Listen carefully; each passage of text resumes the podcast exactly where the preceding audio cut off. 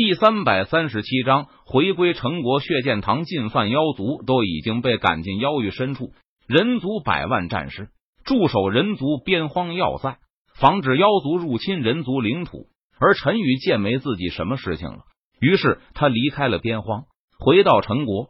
陈宇回到陈国，才发现父亲陈山已经将皇位让陈峰继承了。大哥，陈宇向陈峰行礼道：“不敢，武帝。”你在边荒的事迹，我们都已经知道了。如今你贵为人皇，可比我这个区区一国的皇帝身份地位要高上许多了。陈峰见状，他连忙摇头摆手道：“大哥，不管是不是人皇，你都是我的大哥。”陈宇微微一笑道：“大哥，接下来我会待在皇宫潜修。如果你有什么无法解决的事情，就到我的寝宫去找我。”陈宇嘱咐道：“一定。”陈峰点头道。于是陈宇便在陈国皇宫内一处比较偏僻安静的寝宫内隐居修炼。如今陈宇的修为已经达到了伪仙境，也就是地仙境大圆满，他只差一步就可以达到天仙境了。但是这一步却如同天堑，难以跨越。不知道多少人都倒在了这一步面前，无法羽化登仙。飞升仙界，陈宇也不知道自己究竟要耗费多少时间，但是他寿命还长，有着十几万年的寿元，因此陈宇也不担心自己不会突破境界。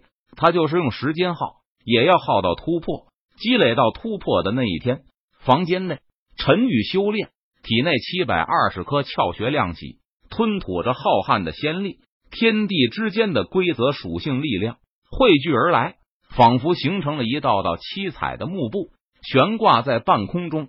好在陈宇修炼之前就已经开启了系统屏蔽，因此外面的人是无法看到这种特殊意象的。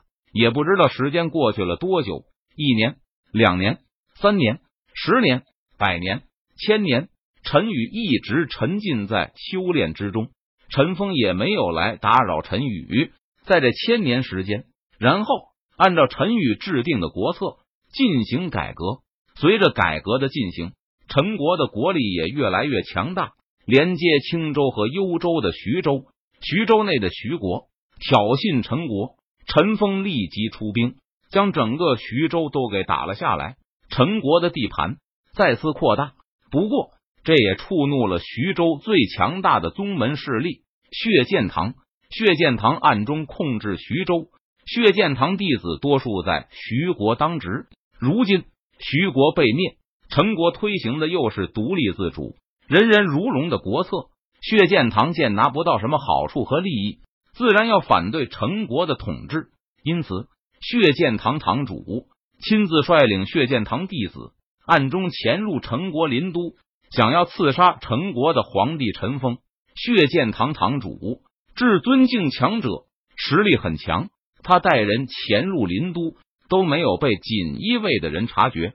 这一夜，血剑堂堂主带人攻入皇宫，皇宫内锦衣卫全力抵挡，但是血剑堂堂主的实力太强了，锦衣卫们根本抵挡不住。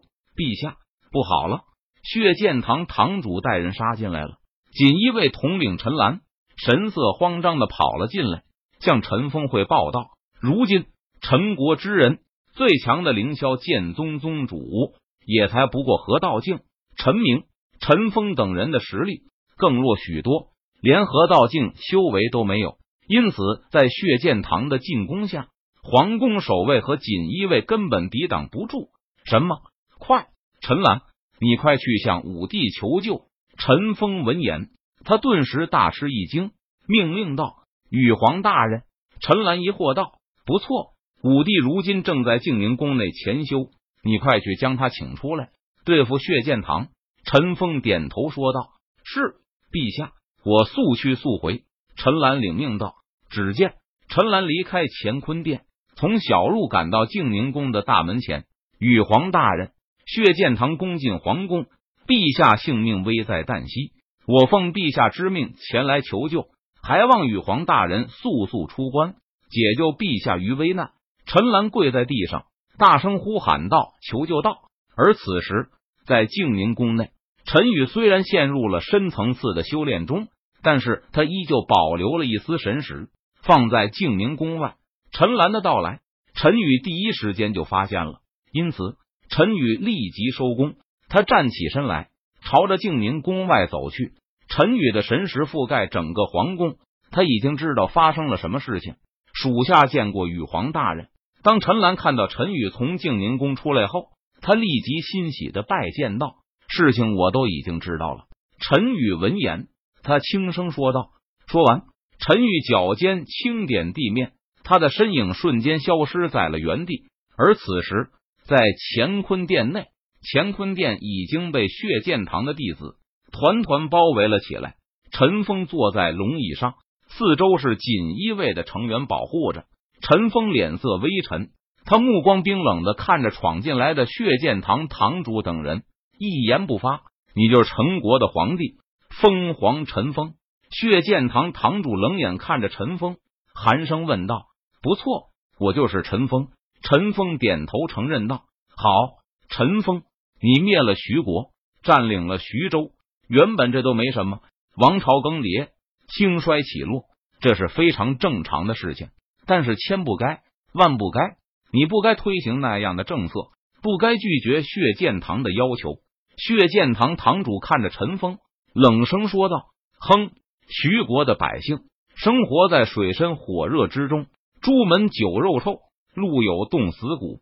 其根本原因就是你们这些宗门势力掌握了太多的话语权和资源，你们自私自利。”为了自己的荣华富贵，将普通的百姓视作奴隶，随意践踏。而我们陈国讲公平、公正、民主，为的是让普通的百姓也能吃饱饭、穿暖衣、有地方住。正所谓道不同不相为谋。陈峰脸色肃然，他沉声说道：“好一个道不同不相为谋！”血剑堂堂主闻言，他不禁笑道：“灭了陈国。”杀了你，天下还是这样的天下。血剑堂堂主坑冷笑着说道：“不会的，我陈国已经将民主的种子播撒了下去，迟早有一天，民主社会会在玄天界遍地开花。”陈峰听了血剑堂堂主的话后，他微微一笑，说道：“